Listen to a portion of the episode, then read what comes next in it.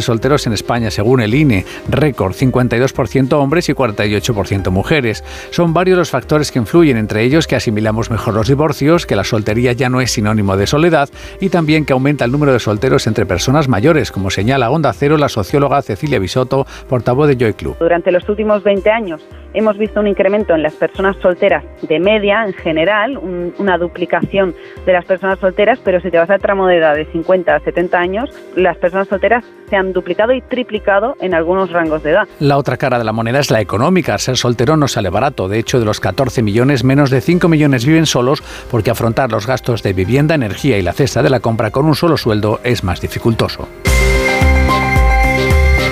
Llega el epílogo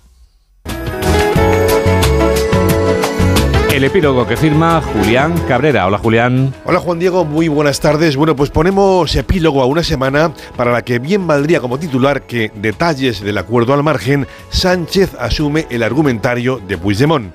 El prófugo de la justicia ha dado su sí a la investidura de Sánchez y el precio se refleja en el documento que Onda Cero les adelantaba este mismo jueves.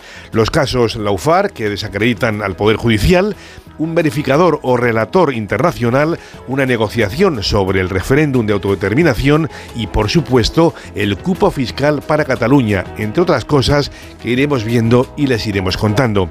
No por inesperado, el acuerdo deja de ser todo un zarandeo a la división de poderes en democracia y la revisión de un régimen de libertades que desde el año 78 ha supuesto décadas de progreso y alternancia en el poder.